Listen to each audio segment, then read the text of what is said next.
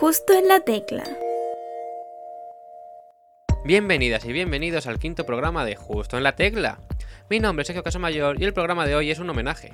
¿Homenaje a quién? Os estáis preguntando. Pues es un homenaje al concierto de Paula Maceus que se iba a celebrar hoy, día 23 de octubre, en Madrid, pero que por motivos sanitarios no ha podido realizarse.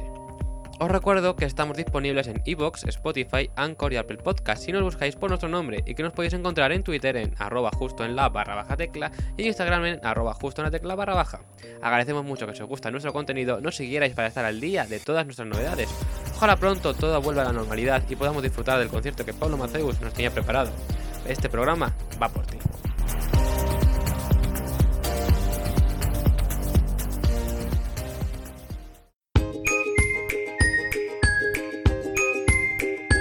Justo en la tecla. Para nuestro quinto programa hemos traído a una persona que nos salvó el inicio de la cuarentena con el lanzamiento de su primer EP en solitario.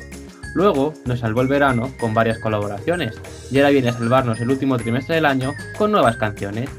¿Le pueden dar ya el premio Artista Revelación del Año? Por favor y gracias. Su cuerpo no será de piedra, sino de gelatina, por lo que sí es seguro es que su voz es una maravilla procedente de Getxo, en Vizcaya, ha venido a Justo en la Tecla a presentarnos su, nuevo, su nuevo single, Gelatina. Bienvenida, Paula Mateus. Antes de nada, enhorabuena por el nuevo single y bueno, por todas tus canciones de este año. Muchísimas gracias. Y, me ha gustado lo, del premio, a ver si es verdad. Ojalá, ojalá. Yo creo que eres la artista que más, más he escuchado este año. Joder, pues, pues qué bien. Me hace ilusión que me entreviste a alguien que me escucha de verdad. Sí, sí, o sea, yo te conocí a principios de año y desde entonces es que mm, está feo que lo diga, pero es que me gustan todas las canciones, ¿eh? o sea, y no suele pasarme con muchos artistas. Eso es como el mayor piropo que le puedes decir a un artista, porque significa que, que no solo tiene un buen tema, sino que está haciendo las cosas bien. Así que muchas gracias. Sí, porque todos sus temas son diferentes, de estilos, uno entre otro, prácticamente. A ver, suele, yo creo que se ve una marca personal, me refiero en el sentido de la forma de escribir, la forma de expresar, pero sí que es verdad que me gusta moverme por distintos géneros, no me gusta cerrarme y, bueno, pues eh, estoy intentando probar cosas nuevas, encontrar mi sonido y creo que ya lo he encontrado, o sea que estoy muy contenta. ¿Qué tal el verano? Bien, bueno, ha sido un verano extraño. Yo creo que para todo el mundo ha sido un verano extraño. Para mí en particular también, porque bueno, al final si no hubiese sido por el COVID, hubiese tenido algún festival, hubiese tenido conciertos y, bueno, pues básicamente no he podido hacer nada y ha sido un verano en familia, tranquilito, no he salido nada de fiesta ni de casa prácticamente, no, no es broma, sí que he salido, pero, pero no, no he socializado mucho. Y, y, bueno, ha sido un verano raro. Para mí es como que como si no hubiese sido verano, lo digo de verdad. ¿eh? Ha sido como un invierno más largo, ¿no? Pero con calor. Sí, ha sido un confinamiento prolongado, o sea, era como estar confinado, pero no. Una cosa un poco extraña. Yo tengo la sensación de que, de que vivo en el día de la marmota, que siempre digo lo mismo. ¿Y no has podido realizar ningún viaje este verano? Sí, sí que me he ido, me he ido, de, me he ido de, viaje, me fui unos días con mi familia a las Baleares y, y, bueno, ya está poco más. Y lo que te digo, el resto pues he estado grabando, he estado intentando currar en lo que he podido y, bueno, los conciertos ah, tenían parques, me cancelaron, pero no pasa nada, ya está, son, lo demás. Son cosas que pasan los conciertos cancelados, pero bueno, ya, ya ahora mismo el 23 parece que vas a poder tocar.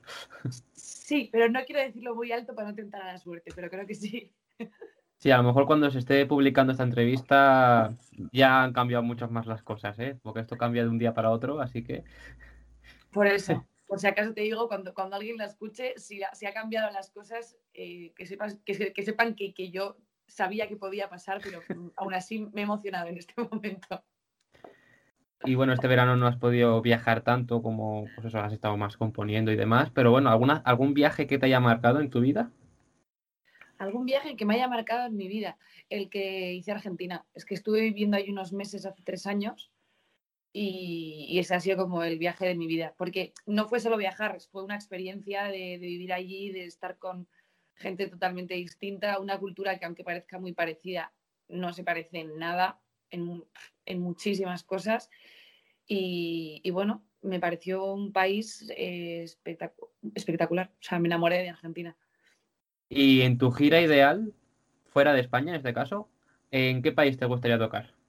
En Argentina. Es que ah. e, era fácil porque, porque efectivamente, o sea, si yo algún día puedo hacer alguna gira por Sudamérica, por donde primero me encantaría pasar sería por Argentina. Bueno, y por México, obviamente, pero Argentina primero.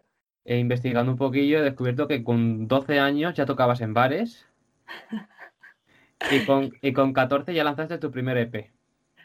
Sí, me hace mucha gracia porque me lo, me lo están preguntando muchos estos días en, en, las entrevistas y es que, a ver, cuando, cuando digo que yo tocaba en bares a los 12 parece que, que mendigaba ya, ¿sabes? a los 12 años con la guitarra, pero, pero nada que yo, yo empecé a tocar la guitarra con 10, 11 años y, mi profesor de guitarra, pues eh, le gustaba mucho.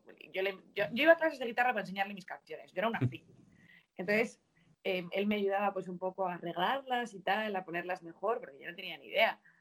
Y, luego, pues eso, me llevaba a conciertos que, organizaban ellos, pues en bares y tal, no sé qué. Y pues eso, los 12, los 13, yo, a donde él me llevaba a tocar, yo iba a tocar. Y luego ya a los 14 sí que empecé a tocar en más bares yo sola y grabé mi primer EP, que lo que te digo, no está en ningún lado y no quiero que vea la luz jamás porque, madre mía, qué vergüenza. ¿No harías un, como un reboot, como se dice en las películas, de, de ese CD? Mira, yo sé que algún día de mi vida ese CD lo, lo sacaré a algún lado, plan, solo para reírme y para darle esperanzas a todo el mundo de que puede hacer cosas, aunque las haga muy mal al principio, ¿sabes? los 20 años de Paula Mateus, pa, y te metes las canciones que sacaste. ¿Te imaginas? El recopilatorio definitivo. Con sus más oscuros secretos. Bueno, supongo que a esas edades tan pequeñas tu familia te apoyaría mucho, porque si no te apoyan no, no llegarías a donde llegaste, en este caso. Pero ¿quién es la persona que más te apoyó? A ver, esto es lo que yo, yo cuento normalmente. Eh, cuando yo grabé un EP con 14 años, yo, ni, yo no tenía ni idea de lo que estaba haciendo, mis padres tampoco, ¿sabes? O sea, te quiero decir, eh, yo sabía que tenía canciones que eran muy guays y que quería que tener un disco con mis. Bueno, en realidad fue mi profesor el que me, animó a hacerlo y, me llevaron con un productor, me hicieron los arreglos, no sé qué, no sé cuántos. Yo me planteé ahí con 14 años con un metrónomo que, no sabía ni lo que era, ni, qué me estaban contando, ni, lo que tenía que hacer. Y, y bueno, pues pues simplemente eh, lo grabamos y, yo lo vendía, lo vendía, pero como CD físico, o sea, no, no, había plataformas digitales, no, o sea, yo no tenía ni idea de qué hacer con ese disco y mis padres tampoco, mis padres querían escucharme en el coche cuando iban a trabajar, ¿sabes? y decir, mira, esta es mi niña, ¿sabes? Pero no, no había más aspiraciones que esas. Realmente, por eso a tu pregunta que me dices, ¿quién es la persona que más te ha apoyado? Pues a ver, para un padre nunca es fácil escuchar de su hija, mamá quiere ser artista, o sea, mi papá quiere ser artista, porque saben que es un mundo muy complicado. Y, bueno, pues ellos en un principio han querido pues, que estudie mi carrera, que ya la tengo, que, haga una vida un poquito más segurola y que, y que, bueno, que la música no la deje, pero, pero bueno, pero ahora sí te digo, desde que terminé la carrera me están apoyando a más no poder y mi padre es mi mayor fan. O sea, que yo diría que mi padre es la persona que más me ha apoyado en, mis últimos años. Pues gracias a tu padre, mira dónde estás ahora también. lo, curioso es que normalmente cuando unos niños con 14 años y demás cantan, sacan un disco o sacan canciones, ¿no? los que hay ahora, por ejemplo, la mayoría no son composiciones suyas, son de otros y demás, pero lo tuyo eran canciones tuyas. Sí, sí, claro, claro, claro que eran canciones mías. Yo, yo era muy friki, de verdad te lo digo, ¿eh? O sea, yo he sido tremendamente friki de pequeña. yo era la que cuando todo el mundo sufría en clase de lengua porque tenía que salir a leer su poema, yo levantaba la mano para salir a, leer, mis poemas. O sea, era esa, niña. Pues a lo mejor alguno que fuera contigo a clase después dice, ah, mira, pues está, está la que leía los poemas en clase. Puede ser. Y bueno, cuando eras tan pequeña y demás, ¿a qué artistas escuchabas? Porque la música viene de otra música, normalmente. ¿Quién te inspiraba? Pues sinceramente yo siempre he escuchado mucho lo que me ponían en mi casa, que es verdad. Y, y yo creo que se nota que, en cierta forma tengo esas referencias. Me refiero, yo escuchaba eh, a Rosana, a Antonio Flores, a Sabina, escuchaba a la, oreja, a la oreja de Van Gogh, como todo Dios en ese momento.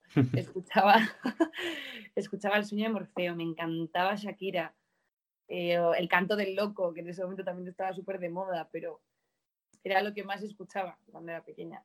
Cantautores y eso, Amaya Montero, o sea, la de Van Gogh, el sueño de Morfeo y, y Melendi también he escuchado un montón.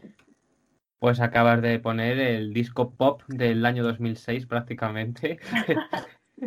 el disco que salió ese año, pues todas las canciones. Pues puede ser. Me parece curioso que hayas mencionado a Shakira, porque esta mañana estaba mi padre pasando mientras preparaba la entrevista y me ha dicho, ah, pues mira, su voz me recuerda a Shakira. Ya, me lo, han, dicho alguna vez. A ver, es que de lo que se come se cría. O sea, esto es un hecho. Y sé que es verdad que tengo ciertos giros que modulo muy parecido en, algunas cosas, pero no sé, no sé. Yo creo que somos una mezcla de todo lo que, de todo lo que consumimos. Luego me ha dicho, pero se la entiende. Eh, claro, también, esa es la gran diferencia, sí. y desde que lanzaste tu primer EP hasta la actualidad, ¿cuál ha sido el mejor consejo que has recibido? Yo creo que el que me dio mi padre el año pasado, cuando le dije que me quería dedicar a la música, que, me, me dijo, pues hija, me parece muy bien porque o luchas por tus sueños o lucharás por los sueños de otros. Esa frase se me ha quedado grabada en el cerebro porque realmente es verdad. Es tu mantra, ¿no? Prácticamente. Sí, pues puede ser. Eso y, y, otra frase de mi padre que es no hay peor gestión que la que no se hace. Y bueno, has mencionado que, bueno, que salías a, contar tus poesías y demás, pero también tienes un proyecto de poesía actualmente. Pues sí, me hace mucha ilusión. Empecé a escribir un poemario hace como tres años, que, a ver, cuando digo un poemario es, gracioso porque en realidad son como historias que yo voy redactando, micro, microhistorias, microcuentos, microrelatos y también poemas em, que voy escribiendo que muchas veces lo empiezo de forma como para tirar una canción o, la canción la tiro de, lo que estoy escribiendo. Es que nunca sé muy bien cuál es el proceso exacto, van como de la mano. Entonces, muchas veces yo empiezo textos para inspirarme y escribo para inspirarme y luego no los acabo convirtiendo en canción, pero sin embargo son textos que son como muy potentes. Entonces, decidí hace un tiempo que iba a empezar a, a ordenarlos, a recolectarlos, a tal, a juntarlos y hace poco edité el libro Así que nada, un poco haré la primera tirada. Estoy súper contenta.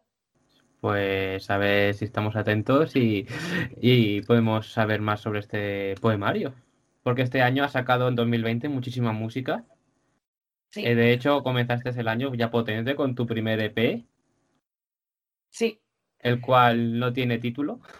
No tiene título. Y además hice muy bien porque al final no va a ser un EP, va a ser un primer proyecto, casi un disco, ¿sabes? 10 canciones. O sea. ¿Cuántas canciones has dicho? Pues a lo tonto, para acabar el año, propias, sin colaboraciones me refiero, voy a tener nueve temas en Spotify, ocho o diez, no sé la verdad, pero te quiero decir, no, son cinco temas, o sea, son ya diez temas o así. Bueno, ¿y qué se viene? ¿Cuáles son los dos temas que vienen? ¿Qué, qué, nos puedes adelantar sobre ellos? Puedo adelantar que, mm, que uno es una colaboración que me hace mucha ilusión, en plan, muchísima ilusión de verdad. Y, el otro es un tema que, que a mí me, me inspira muchísima libertad. O sea, me refiero, eh, y es un tema que, que habla de, de, de, quererse a uno mismo, del momento en que te das cuenta de que has dado mucho por alguien y que se acabó, ¿sabes? Y, y es, muy, es una canción muy divertida, a mí me encanta. Tengo muchas ganas de que salga. Pero bueno, tú has, este año el poemario, eh, todas estas canciones que son pues, un montón para ser un año incompleto, ¿no? Normalmente los artistas sacan menos, normalmente. Entonces, eh, estás haciendo de todo. ¿Qué te falta por hacer? Dar conciertos. el 23, el 23. Tocar en directo ya, pero quiero tocar mucho en directo. es lo que más me gusta de todo es que todo, tiene sentido, todo lo que haces tiene sentido cuando estás en un escenario, de verdad. Eh. Es el único momento en el que tiene sentido, aunque te parezca mentira. Sí, cuando la gente empieza a cantar tus canciones, ¿no? Por ejemplo. Sí, cuando tienes ese contacto y ves a la gente como cómo la canción que tú has escrito pues le provoca algo, ¿sabes? Alegría, le- tristeza. O sea, yo cuando muchas veces cuando doy un concierto y alguien se pone a llorar, me flipa, ¿sabes? Porque digo, joder, es que para mí esto es algo que yo he hecho en mi casa y tan normal, pensando que es algo normal, pero otra persona lo está interpretando como algo muy extraordinario, ¿sabes? Que, que- que llega a su corazón y entonces, no sé, me parece la bomba. Habrá algunos que ni se fijen en la letra y otros que la vivan al máximo. Si no se fijan en la letra, yo creo que a mí no me escuchan. A lo mejor se fijan en el ritmo. no creo, ¿eh? Me, o sea, en plan me costaría pe- pe- pensar eso. O sea, yo creo que en general la gente que me escucha le gustan las letras. Esa es mi sensación. Eh, obviamente, hoy estás aquí para presentar tu nuevo tema Gelatina, que salió el 2 de octubre y ya tiene más de 10.000 reproducciones en YouTube. Y en Spotify también. Sí, sí, es lo que te iba a decir, ya, y en Spotify también, donde tienes más de 100.000 oyentes mensuales. Sí. ¿Cómo recibes tú estos números? A ver, yo estuve con, con Ainhoa, entramos en, en Pop con Eñe, que es una de las playlists más gordas de, de España, y eso siempre infla una barbaridad, pero aún así a mí me parece una pasada, o sea, porque te digo, todo el mundo tiene esta playlist, ¿eh? o sea, es normal. Eh, Me parece una verdadera pasada, o sea, a mí me lo llegan a decir hace un año y no me lo creo. Es lo que te iba a decir. ¿Cómo, cómo, ¿Qué pensaría la Paula de hace un año con la Paula que es ahora? Mira, la Paula de hace un año, que, que, acaba- que acababa de dejar una banda, le bastaba con, con sacar sus primeras canciones y, y- y para que te hagas una idea, cuando empecé a sacar los temas, le decía al chico con el que estaba trabajando, eh, bueno, mi, mi reto es después de sacar las cinco canciones llegar a 10.000 oyentes mensuales. Le decía. Y, ¿sabes? Y, y pasó algo gracioso, que cuando saqué la tercera estaba ya en 25.000. O sea, me, me quedaban dos por sacar y ya estaban 25.000. Y, y me, y me hizo gracia porque cuando le dije eso me decía, "Paula, es, es muy complicado, ¿eh? O sea, saliendo artista nuevo, que sepas que es muy difícil llegar a los 10.000 oyentes mensuales. Y fue como, no sé, fue muy heavy. O sea, Reto conseguido. No, no, reto conseguido, ¿no? Me, me- me lo pasé, ¿sabes? es, que, es que es lo que te digo, a mí estos números no me entraban en el plan, o sea, no, no entraban en mi plan. Y, lo, y ahora es al revés, o sea, ahora estoy como que pienso que, que no es tan difícil y que tenemos que seguir creciendo, ¿sabes? O sea, lo tengo como en- entre ceja y ceja. Bueno, sí, hablando un poquito más de gelatina, que es lo que has venido a presentar, ¿cuándo compusiste esta canción? La compuse en cuarentena. La compuse creo que en abril.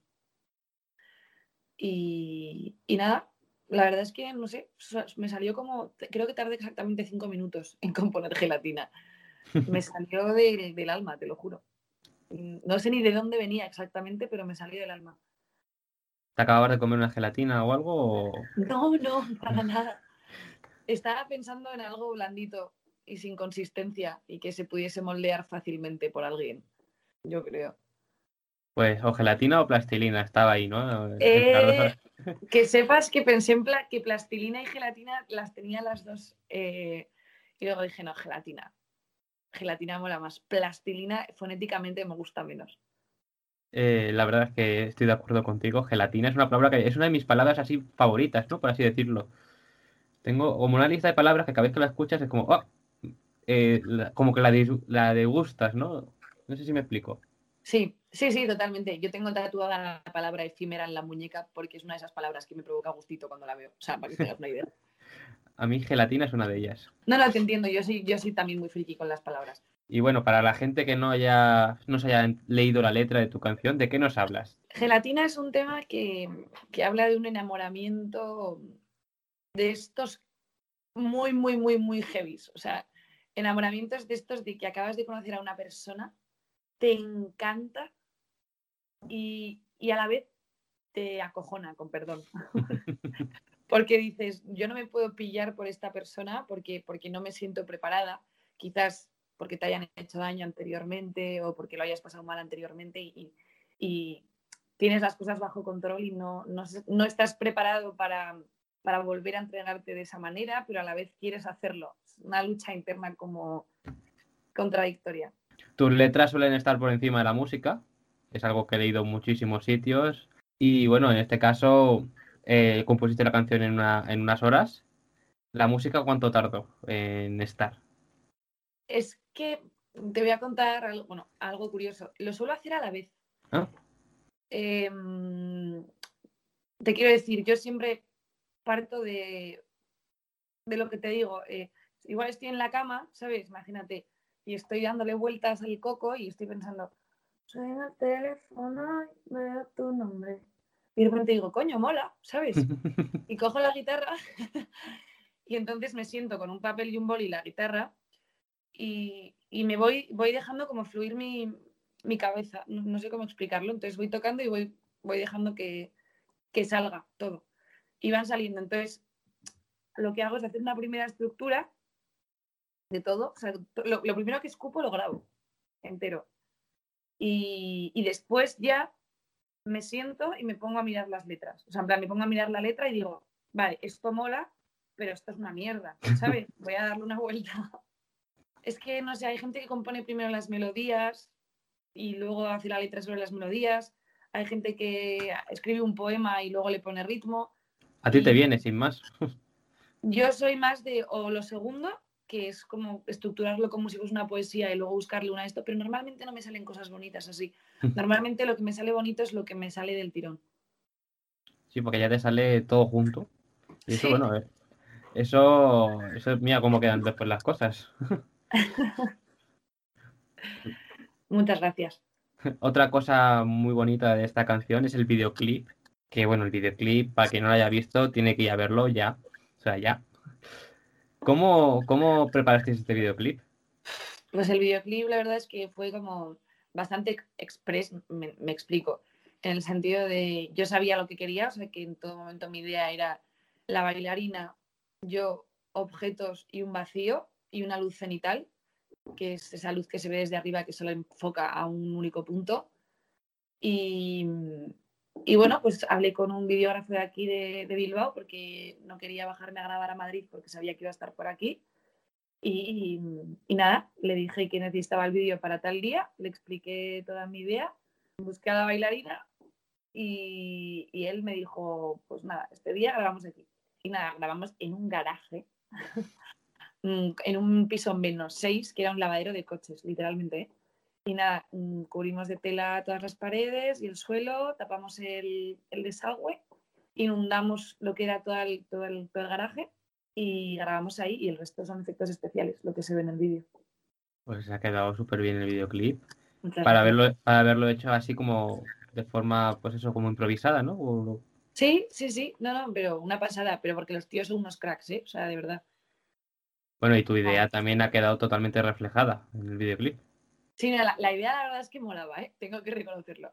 Pero, pero ellos lo han, han hecho un trabajazo, yo creo que lo han llevado a otro nivel, no me lo esperaba así, ¿eh? Y lo que te digo, son unos cracks, o sea, son los que les hacen los videoclips a la oreja de Van Gogh también, o sea, te- que son unos tíos que son unos genios. Y también has recibido covers de la canción, si no me equivoco, de Sí, algunos me artistas. covers estos días, sí. ¿Cómo le sienta a un artista recibir covers de su canción? Me encanta. Es muy guay. Sobre todo me encanta porque cada uno se lo lleva a su terreno y eso me parece más especial. Y tú cuando haces una cover de otra de otros artistas, ¿cómo te sientes al coger una canción de otros, en este caso? Pues te voy a decir algo que te va a sonar horrible. Yo, mira, escucho un huevo de música, ¿eh? pero no me gusta hacer covers. No me gusta. O sea, no, no, me, no me divierte. No. De hecho, cuando estoy con amigos, lo típico, y te dicen, tócate una de no sé quién, es como, vete a la mierda. O sea, no quiero tocar covers. No me gusta. No, no me gusta. Pero sí que es verdad que hay como, yo tengo como siete u ocho canciones que no son mías, que las toco con un amor muy grande, pero porque son como unas canciones que siento como que hablan de mi vida, ¿sabes? O sea, Sí. que es como, qué rabia que no lo haya escrito yo, ¿sabes? Es como me tenía que haber adelantado, ¿no? Voy a viajar en el tiempo a, a escribirla antes. sí, sí, tal cual, pero, pero brutal. Y Pero me puedes- pasa con canciones súper puntuales. ¿Y puedes decirme alguna de esas canciones? La de Sinmigo de Mr. Quilombo, por ejemplo, me pasa que me encanta tocarla. También eh, Soñaré de Rosana, lo toco con, y, con muchísimo amor. Y, y no sé, no, no sé, o sea, te podría decir más, siempre tendría que pensar, pero hay como ciertas canciones que sí. Bueno, Luis Brea también tiene un tema que se llama Mil Razones, que también lo toco con mucho cariño. Y, y para de contar, es que no te creas que toco muchas como habitualmente. Y Ah, las bueno, y Canción para Nadie de Miquel Izal, que también la canto con mucha alegría. ¿Y estas las incluyes en tus conciertos o de momento solo tuyas en este caso? De momento solo mías, pero yo no descarto. ¿eh? O sea, la de Sinmigo de Mr. Quilombo la he tocado alguna vez en directo, porque me encanta. Pues, ¿y te gustaría que alguien cantara canciones tuyas en algún concierto? Eh, bueno, supongo que sí. sí Supongo. hombre, si es una, sí. Si canta todas, igual me mosqueo, porque me está haciendo aquí la 314. Imagínate que se identifica con todas. Bueno, pues eso es ilegal. Y bueno, la pues, ha habido muchas covers, mucha, muy buen recibimiento por parte de la gente. ¿Cómo has recibido tú esto? ¿Estás notando que cada vez te escucha más gente? Mm, con gelatina he notado una cosa curiosa. He notado que aparte de que el arranque ha sido el, que, el mejor arranque que he tenido de todos los temas que he sacado, pero sin ningún tipo de duda. Pero ya no solamente eso, sino que me ha escrito mucha gente que te digo, a veces es más fácil que te escriba por Instagram gente que no te conoce diciéndote que le gusta mogollón lo que haces, que gente que conoces de toda la vida. Esa es la más jodida que te escriba. O sea, es súper difícil porque no te ven como un artista, nunca te van a ver como un artista. Te han conocido tocando en un bar y leyendo tus poemas en lengua, ¿sabes? y, y cuando te escribe gente, pues eso, que hace siete años que no ves, y te escribe y te dice, Paula, me encanta esta canción, enhorabuena, ahí flipas mucho porque dices, coño, me están escuchando, ¿sabes? O sea, me están, me están siguiendo. Y hace siete años que no hablamos, ¿sabes? Y Sí. eso mola, eso mola mucho. Y con gelatina me ha pasado. Pues eso significa que les has llegado a esas personas. Porque han Sí, tenido eso. siete años para escucharte y que sea con gelatina. Ya, manda narices, ¿eh? Yo estoy de acuerdo. Pero luego me lo confiesan, ¿sabes? Me dicen, no, si es que llevo escuchándote de hace mucho, pero tía, te lo tenía que decir, me encanta esta canción, ¿sabes? Y yo en plan, pero me- y ahora me dices que me escuchas. Hombre, pero mientras te escuchen en No, silencio claro que también. sí, que sí, que sí. Lo digo en también ¿eh? No, digo que mientras te escuchen en silencio también se agradece, pero Gelatina les hizo el clic así para que se, se Sí, ofrecieran a hablarte en este caso. sí, sí, sí, por eso que digo que eso es, creo que es algo muy positivo de esta canción, la verdad. Has llegado, has roto barreras en este caso. Sí, creo que he roto barreras, no es broma, ¿eh? Y bueno, la pregunta que se está haciendo todo el mundo, ¿cuál es tu sabor favorito de gelatina? Pues te voy a decir una cosa, odio la gelatina. Bueno, Tengo- no tengo sabor favorito porque me da muchísimo asco. Me mola, o sea, me- digo, me, me mola la gelatina en sí, ¿sabes? O sea, podría pasarme tocándola 10 horas, pero jamás me la metería en la boca. me da mucho asco. bueno, esta, estas declaraciones no me las esperaba, no me las esperaba. Que digas que odias algo que le pones de título a una canción tuya. Lo odio como comida, como objeto me encanta. Ahora me dices que también odias las ovejas negras y, y las historias de terror. No, odio las blancas. Las negras me encanta. Entonces la gelatina solo para tocarla, ¿no? Solo para tocarla, efectivamente. y para admirarla. Para mirarla, para hacer un altar de gelatinas. Bueno, entonces, ¿cuál es tu color favorito de gelatina? Mi color favorito de gelatina, el verde. Eh, ¿Coincide con tu color favorito? Sí. Pues no sé de qué sabor será la gelatina verde, ¿eh? Eso también te digo. Mira, como no la voy a probar, me da igual. Bueno, mientras la puedas observar y tocar, perfecto. Efectivamente. Y de esta canción, ¿cuál es tu frase favorita? Eh, mi frase favorita de esta canción. Tengo, es que tengo dos. Hay una cosa que me encanta, que, que es una chorrada, pero que digo, me escueces las heridas, que, que me gusta mucho porque, porque me parece muy gráfico. Me, me parece que, que perfectamente, se, o sea, que se entiende perfectamente el concepto de me escueces las heridas. O sea, para mí es como un eh, estar contigo hace que me duelan heridas que otros han dejado, ¿sabes? Sí, sí. Y, y luego también me encanta la de qué broma tan particular justo ahora que me creía inmortal. ¿Sabes? Porque creo que también nos ha pasado a muchos el, el ir por la vida pensándonos que somos inmortales, en el sentido de soy inmortal, nadie me puede hacer daño y, y nada me duele. Y de repente, pues eso, conoces a alguien que dices, ostras, esta persona creo que tiene el poder para hacerme daño. Y eso, eso es duro. ¿Y eso te ha pasado a ti? Sí, bueno, me pasó hace un tiempo. Ah. Pero, Ah, pero te ha pasado. pero me ha pasado. Bueno, ahora vamos a repasar un poco tus otras canciones, porque tienes muchas más de este año.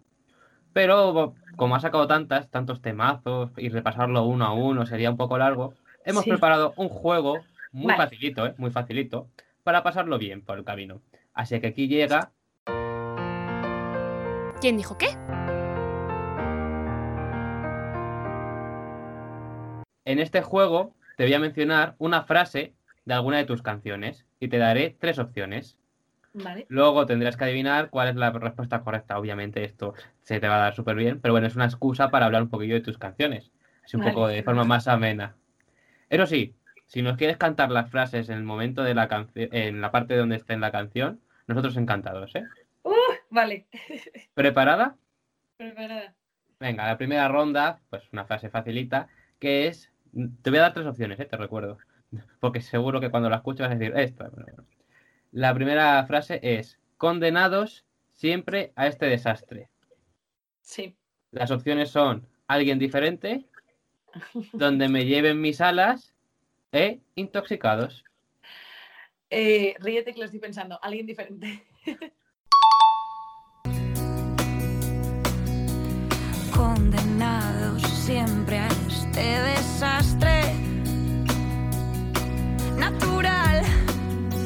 que te quisieras ir. Volver a cantarte desnuda en algún hotel. ¿Lo has dudado? Sí, sí, lo he dudado. Imagínate que fallas, ¿eh? Sería desastroso esto. Se- Sería muy drástico, pero en, en mi defensa diría que escribo mucho. Sí, podría ser una canción que no has compuesto. No ha salido a la luz, pero bueno, eso sabría- no, habría, no habría llegado yo a ella. ¿eh? Bueno, pues estas tres canciones que he mencionado, Alguien Diferente, Donde me lleven mis alas e Intoxicados, fueron las tres primeras canciones del EP, este que lanzaste, que bueno, que ahora formaba parte del disco. Y bueno, la primera canción, Alguien Diferente, también cuenta con un videoclip, al igual que Intoxicados. ¿Cómo fueron estas tres primeras canciones? Pues no sé, es que, es que no sé qué decirte, porque ahora me parece como que fue hace bastante. Y en realidad fue hace nada, ¿sabes? Pero me parece que fue hace un montón. Pues estuve trabajando en esas cinco canciones durante siete meses o así. De las canciones, los vídeos, cómo quería estructurarlo, las fotos. O sea, quería tenerlo todo súper organizado para el momento de, salir, estar tranquila, porque sabía que iba a estar como una locomotora.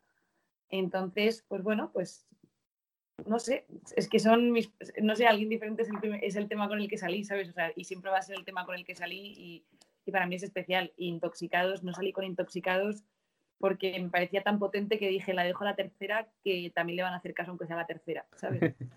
Y tuve razón. Sí, sí, como hemos descubierto antes con tus oyentes en Spotify. Bueno, de hecho, Alguien Diferente es la única canción que es pre-COVID, ¿no? Sí, tío. O sea que, sí, sí, es que, que- es que me, me duele en el alma. Saqué el día 6 de marzo alguien diferente. Estaba en Madrid de promo, haciendo entrevistas, tal, porque iba a presentar mi proyecto el día 11. Y, y justo el día del concierto, nada, me dijeron, oye, que cierran Madrid. Y nada, cogí con unos amigos de, de Bilbao y nos vinimos a Bilbao. Porque dijimos, a pasar la pandemia a casa, ¿sabes? Pero bueno, luego la pandemia te vino bien para componer canciones como Gelatina en este caso. Sí, Luego ya las otras dos canciones ya fueron en época COVID. sí, ya todo lo demás fue COVID. Sigue siendo COVID. Y a lo mejor apoyo, ayudó a que la escuchara más gente. No lo creo. Yo creo que el COVID está siendo un fastidio en general para todos los músicos. De hecho, la mayoría han retrasado sus proyectos ah, para 2021. Y yo no lo hice porque dije, mira, al carajo, o sea, lo tengo todo organizado y vamos a salir y ya veremos cómo lo arreglamos. Pero, pero sinceramente creo que es una, que es una decisión muy inteligente ¿eh? esperarse a 2021 para sacar. Eso sí, si todo el mundo se está esperando 2021 y tú eres la única que saca en 2020, ¿a quién van a escuchar? A ti. Yo no digo nada. No, eso, pero en eso tienes razón, ¿eh? O sea, ta- también fue otro de nuestros planteamientos. Dijimos, ¿qué vamos a hacer? ¿Salir en 2021 con todo el mundo? O sea, que todo el mundo va a sacar a la vez. Si es que yo ya me lo sé. Yo en abril no sé esa cantidad de singles que va a haber. Como, como dejen dar conciertos en verano ya. En abril, Claro, lluvia de, de Claro. canciones. Que ahora, pues bueno, pues se habrá parado el mundo, pero yo no quería que se parase mi proyecto ni que se pare la música. O sea, no, no quería. Retrasar un sueño es muy jodido, ¿sabes? Otra, otra Claro. vez, porque ya había retrasado cinco años de carrera y no iba a seguir retrasándolo. O sea, es que yo salgo. claro, porque ¿quién te dice que habiendo sacado música ahora no saques también canciones en abril? Claro, o sea, por supuesto. Es que es pero eso. que- pero si es que encima yo compongo un huevo. O sea, Claro, si yo pues. prefiero sacar ahora. Claro, te la vas quitando así de encima, por así decirlo. Y ya la en abril, otra. Mejor aún. Todo el mundo harto ya. Otra canción de Paula. No, no, espero que no, espero que no. Y espero ir mejorando. Bueno, vamos a pasar a la segunda ronda con la frase y serás altamente sensible. Bueno, esta es más fácil, digan lo que digan. Y- Ah, No te, doy- no te dejan ni las opciones.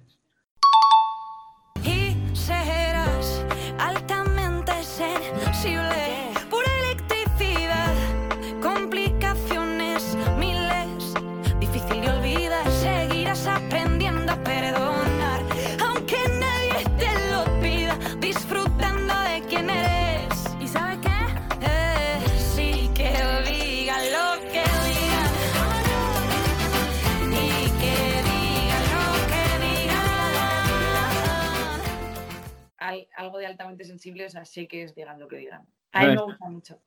Esta canción es la, una de las más bailables, como hemos dicho antes. Y ese también el primer single eh, post EP este inicial, post vera en el verano, ¿no? Por así decirlo. Sí, es que es lo que te decía antes, que realmente yo saqué un EP porque yo solo iba a sacar ese EP y me iba a poner a tocar. Claro. Pero como no hubo posibilidad de hacerlo, yo para mí ya no es ese de cinco canciones. O sea, no hay, no existe. O sea, para mí son singles que he ido sacando y, y ya haré un recopilatorio a final de año de todo lo que he sacado, porque es que hemos cambiado toda la estrategia. Todo lo que íbamos a hacer lo hemos cambiado. Y sí, entonces digan lo que digan, es el single que saqué justo el 26 de junio. Nunca olvido las fechas de mis singles, me encanta. 26 de junio. Eh, pues mira, podríamos haber jugado ese juego, pero bueno, hubieses ganado de todas formas. Pues el 26 de junio, época, eh, fecha importante porque salió esta canción que también tuvo ya su primer videoclip. El primer videoclip grabado en, el- en la época COVID, ¿no? ¿Cómo fue eso? Muy raro. Y el peor director todo el rato con la mascarilla, ahogado, todo el equipo con mascarilla. Bueno, vamos a pasar a la tercera ronda. Porque ¿quién dijo esta frase? eh? ¿Quién? A ver, te, te voy a preguntar quién. Sin quererlo, pienso en ti. Opción primera, primera opción, Ainhoa Buitrago. Segunda opción, Paula Mateus, o sea, tú. Y tercera opción, Alex Wall. Pues mi Alex, mi Alex Wall, obvia, obviously. Sin quererlo pienso en ti, cuando estábamos los dos, bailando sin pensar. O sea, dos colaboraciones que has sacado también este verano. ¿Cómo, cómo ha sido cantar con estas dos personas, dos artistazos también, eh? Los dos, me encantan. Ay, qué bien, joder.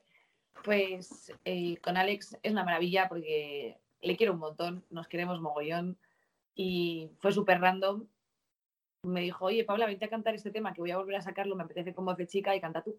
Y nada, estaba en Madrid y me fui a grabar las voces, o sea, fue súper random.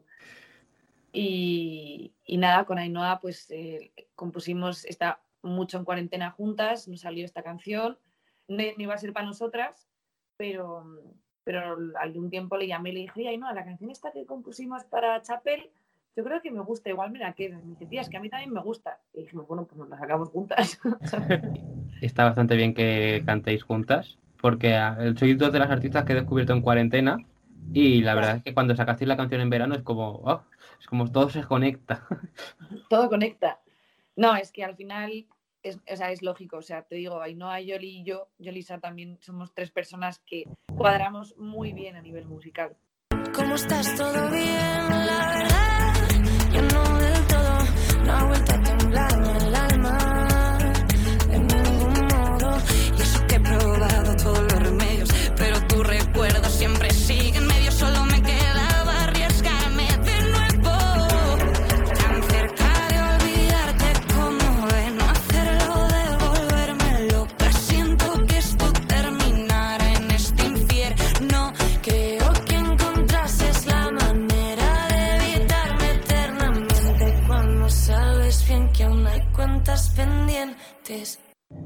Y bueno, ya la última ronda, no hay opciones. Bueno, ya es que creo que vas a, sé qué canción va, vas a saber qué canción es. Y la excusa perfecta para verte un par de horitas. Gelatina. Y la excusa perfecta para verte un par de horitas. Suena el teléfono, estoy en mi casa, ya me falla la voz, corto conversación, pero llama mañana. Premio, o sea, has batido, has pasado todas las pruebas. Tampoco era muy complicado este juego, ¿eh? O sea, no. También es Nah, verdad.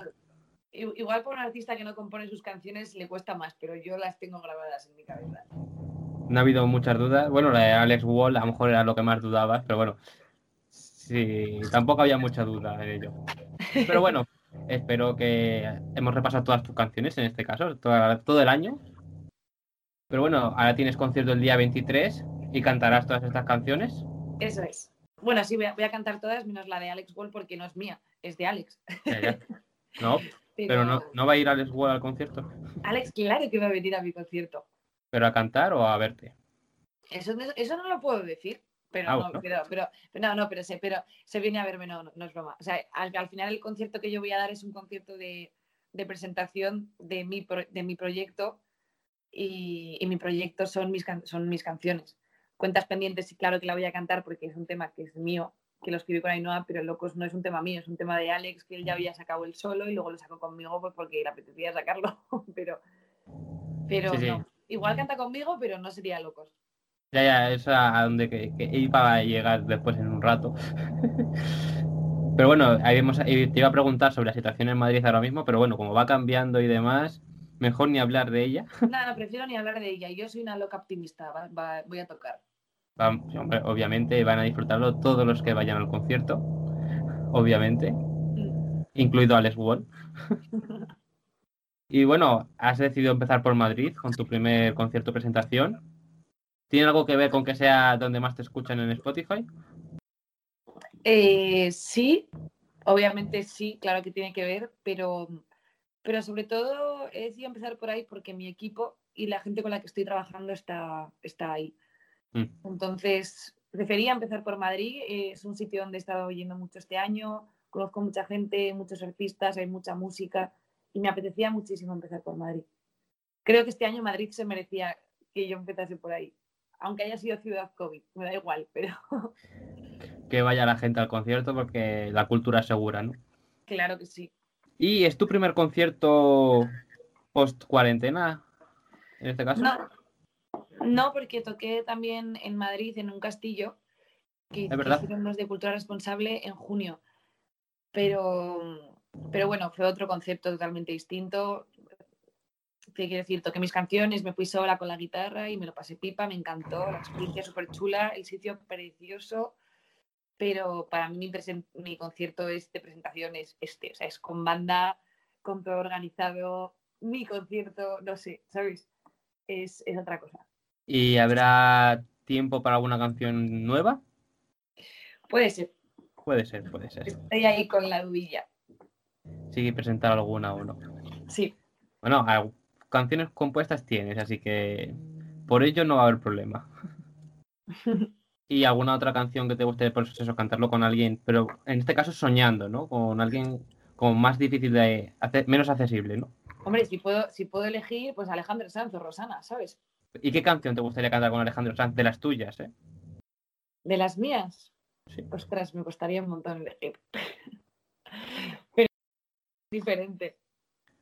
Y con Rosana, ¿cuál crees que le pegaría de las tuyas? Cantarla contigo, obviamente. Todavía no ha salido la que le pega a Rosana. Oh. Bueno, bueno, aquí un pequeño spoiler de, de que va a venir una canción que le podría pegar a Rosana. Dos verdades y una mentira. Vale, en esta, esta sección tienes que decir, decirme do- eh, tres hechos que te hayan ocurrido durante un concierto, así como cosas locas en tu vida. Sí, Y dos serán verdad y, una y uno será mentira. Y yo tengo que adivinarlo. vale, tengo que decir dos cosas que sean verdad y una mentira, ¿no? Sí, que te hayan pasado así, como en un concierto. Mm, vale, ¿Ya? Vale, sí, creo ¿No? que sí. Qué rápido. Mm, salté una valla al público y me caí. Em, me subí a una barra de un bar cantando. Y. Y. A ver, que estoy pensando, eh, perdón, perdón, perdón, que estoy pensando. Y. Se me olvidó meterle las pilas al, al micro inalámbrico. Mm, yo creo que la falsa es la primera. La de la valla. Pues sí, sí, sí, esa, esa es la falsa. Muy bien, es la falsa. Es, es- Podría haber sido casi verdad porque casi me caigo, pero no me caí. Ah, saltaste, pero no te caíste. No. Pero llevaba unos tacones para matarme. Bueno, bueno, que, que son espectáculos también tus conciertos, ¿eh? No, Madre mía, además de verdad. Entonces las otras dos anécdotas sí que eran verdad. Sí. O sea, se te olvidó ponerle las pilas. A un micro inalámbrico, sí. Y empecé a cantar y de repente dije, o sea, literalmente paré y le pregunté al público, no se me escucha, ¿verdad? Y me dijeron, no. Y yo, mierda. ¿Por qué no me voy a poner las pilas? Y bueno, eso, eso- eso se, se solucionó rápido. Sí, en un, en un segundo. La gente se rió y ya está. No digo, a lo mejor no, no teníais pilas en ese momento y tuvisteis que ir a, al- a la tienda de al lado no, a, no, a Gracias a comprarlas. Dios teníamos pilas, gracias a Dios teníamos pilas. ¿Y por qué deberían nuestros oyentes ir a un concierto tuyo? Porque creo que, a ver, es la primera vez que toco yo sola con banda, me refiero en solitario, pero yo creo que va a ser una experiencia interesante, en el sentido de, creo que va a haber canciones en las que te vas a sentar, vas a escuchar, vas a sentir, vas a incluso llorar, ¿sabes lo que te digo?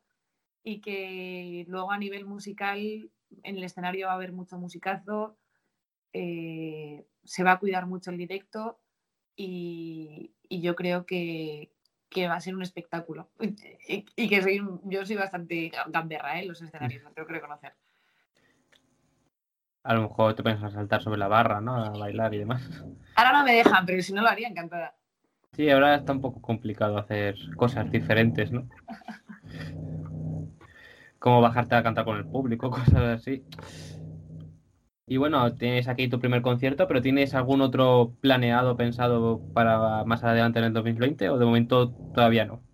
2020-2021 quiero hacer, estamos buscando, porque está jodido lo de las salas, porque la gente ha cogido muchísimas fechas, pero Bilbao, Barcelona, Valencia, Sevilla, todo eso. Ahí te gustaría tocar, ¿no? Sí, Y hace pocos días adelantaste que tenías unos ases en la manga para lo que queda de año. sí, ¿Con ello te referías a las canciones que están por venir? eso es. A esas dos, tres canciones que van a salir pues estos dos meses que quedan, ¿no? Prácticamente. Si es que ya queda nada. Sí, sí, ya, ya no queda nada.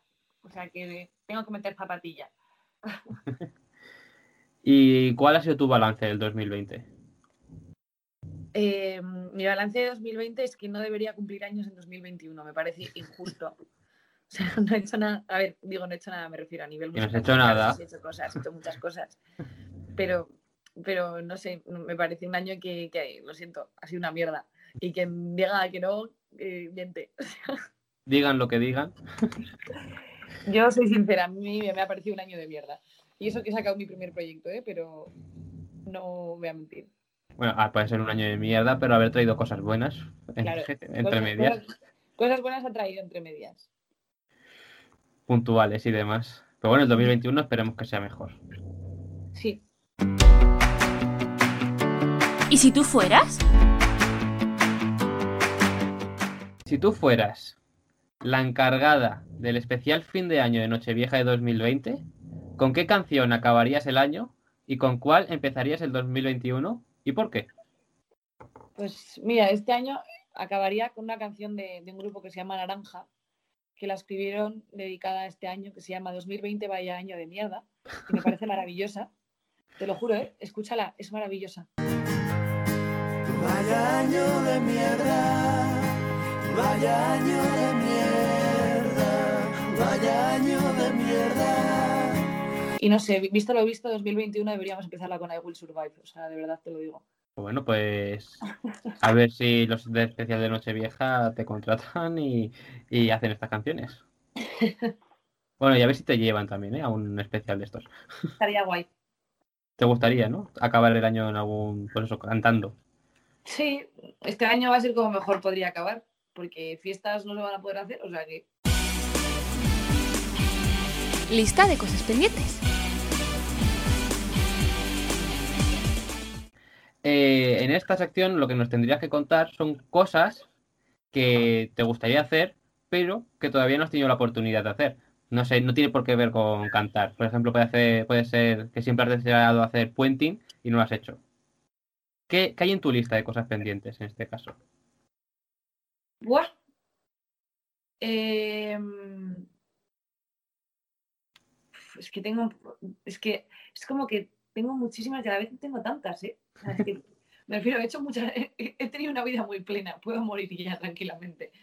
Eh, suena como fatal, pero lo digo en serio. Em, lista de cosas pendientes. Yo qué sé. eh, es que de verdad estoy pensando, ¿eh? pero bueno, tirarme en paracaídas siempre me ha- es algo que quiero hacer. Y, y yo creo que, que- que prácticamente ya. ¿Ya? Tirarme en paracaídas. Bueno, y abrir una empresa. Ah, mira, eso ya es una lista de cosas pendientes. Sí. ¿Una empresa de, en algo de concreto o una empresa? Cualquier empresa, pero algún día seré empresaria, lo sé. Bueno, aún eres joven, ¿eh? O sea, eso puede pasar perfectamente. Lo sé, lo sé. Y ya está, ¿no? Ahí se acaba tu lista. Ahí acaba mi lista. Bueno, pues te quedan pocas cosas pendientes de que hacer, ¿eh? O sea, Bueno, y monto a caballo y supongo que tener un potro. Comprarme un, un potro jovencito de dos o tres años y criarlo yo. bueno, eso ya, eso ya te iba más tiempo, ¿eh? Lo de criarlo a un potro y demás. ¿Ves? Se aumentan, pero son cosas muy simples. Soy una, soy una mujer muy simple. Sí, sí, sí, sí. Lo que buscamos con esta lista de cosas pendientes, eso, cosas simples que te falten por hacer y digas, hoy, pues no lo he hecho y me apetece. No sé, viajar a X ciudad, ver tal película que siempre ibas años esperando para verla y nunca la has visto. Ir a Cañón de esa. Bueno, si seguimos un ratillo más, te sale Sí, sí, 90 pero- cosas. Lo sé, lo sé, pero está ahí, está ahí, ahí dándole vueltas todavía. Pero ya, ya he terminado. Bueno, si se te viene alguna más, nos la comentas, ¿eh? Sin, sin problema. Y ahora llega una pregunta que también hemos hecho siempre en todos los programas. Porque si tú fueras de invitada a Tu cara me suena, ¿a qué artista te gustaría, imi- te gustaría imitar y con qué canción? Amaya Montero, la clavo. Te lo juro, ¿eh? Es espectacular. Y yo qué sé, la de. No, cuando está, la de cuando está en la oreja de Van Gogh. De un café con sal, que no me se llama esa canción. Estoy ¿Mm? planeando un día subir un vídeo a Instagram imitando todas las voces que sé imitar, para que se ría un poco la peña. Eso es gracioso. ¿Sabes imitar más? Sí, a Shakira, a Amaral, al sueño de Morfeo, también la imito bastante bien. Pero sobre todo a Shakira y a, y a, y a Maya Montero la esclavo. Pues habría que hablar con el casting de Tu me suena para que te lleven un día, ¿eh? O sea, ahí tienen un perfil chulo. Preguntas del pasado. ¿Qué has tenido que sacrificar para llegar a tu objetivo, a lo que estás creando y que para con ello lleva que, que has tenido que sacrificar por esta carrera? Qué buena pregunta. Pues la verdad es que lo que he tenido que sacrificar es tiempo de pasar con gente que quiero y, y tiempo para mí. He tenido que sacrificar mucho tiempo que, que- hubiese dedicado a, a mí misma y, he tenido que dedicarlo a, a mi sueño. Y, bueno, también he sacrificado mm, quizás pues cuando estaba con la banda y tal, sacrifiqué mm, e- esa unión que teníamos en ese momento en, por, por poder dedicarme en cuerpo y alma a lo que, a lo que yo quería. Y, bueno, básicamente esos han sido mis sacrificios. Pero el, más importante que te digo, que siento que he hecho, es el tiempo para mí misma y, y también mucha salud mental, porque esto de la música conlleva un sacrificio mental bastante heavy, ¿eh? aunque la gente no se dé cuenta. Tanto por redes sociales como por, por presiones, por, por objetivos, por, por aceptación, porque al final la música también es aceptación, si- es ver cómo se recibe. Y, y yo creo que mentalmente tienes que hacer ejercicios muy heavy para poder dedicarte a la música. Pues nos quedamos con estos sacrificios que has hecho. Mm. Pero bueno, supongo que es lo normal, ¿no? En- a la hora de sacar música y demás. Sí, no, es lo normal. Y bueno, ¿cuál es tu pregunta para el siguiente invitado o invitada? Mi pregunta, vale, para la siguiente invitada, a ver, déjame que piense. ¿A qué personaje histórico te gustaría conocer? Buena pregunta. A ver qué nos responde el siguiente invitado o invitada. Qué bueno que ya descubriremos en el próximo programa. Y bueno, ya la última pregunta para acabar. ¿Con qué tres palabras te describirías? ¿A mí misma? Sí. Pues creo que soy una persona luchadora, para empezar, transparente y muy espontánea. Pues son buenos adjetivos para venderte a ti misma. Pensaba que ibas a decir que eras de gelatina, pero no, en este caso no. ¿Te gustaría cantarnos un poco de gelatina? Uf, es que tengo, te soy sincera, tengo la voz, estoy un poco fastidiadilla de la voz y me ha dicho el foniatra que esté unos días sin, sin cantar mucho o nada mejor. Pues Así bueno, lo siento, ¿eh? todo sea, no, todo sea por el bien del concierto del 23, ¿eh? Claro, sí, sí, estoy, estoy cuidándome. Suena el teléfono, estoy en mi casa, ya me falla la voz, pero llama mañana. Es mi imaginación, mala pasada, me creo que lo sientes y no sientes nada, dame alguna señal y por favor más clara. pasar tiempo contigo. Ni lo digas, no soy de piedra, soy de gelatina. Me tiemblan las piernas, me escueces las heridas. Bueno, pues hasta aquí llega el programa de Justo en la Tecla, eh, nuestro quinto programa ya. Y muchas gracias por estar con nosotros hoy, Paula. Nada, gracias a ti. Muchas, gra- muchas gracias por traernos gelatina. De nada. Gracias a vosotros por atenderme. Un besito. Adiós. Adiós.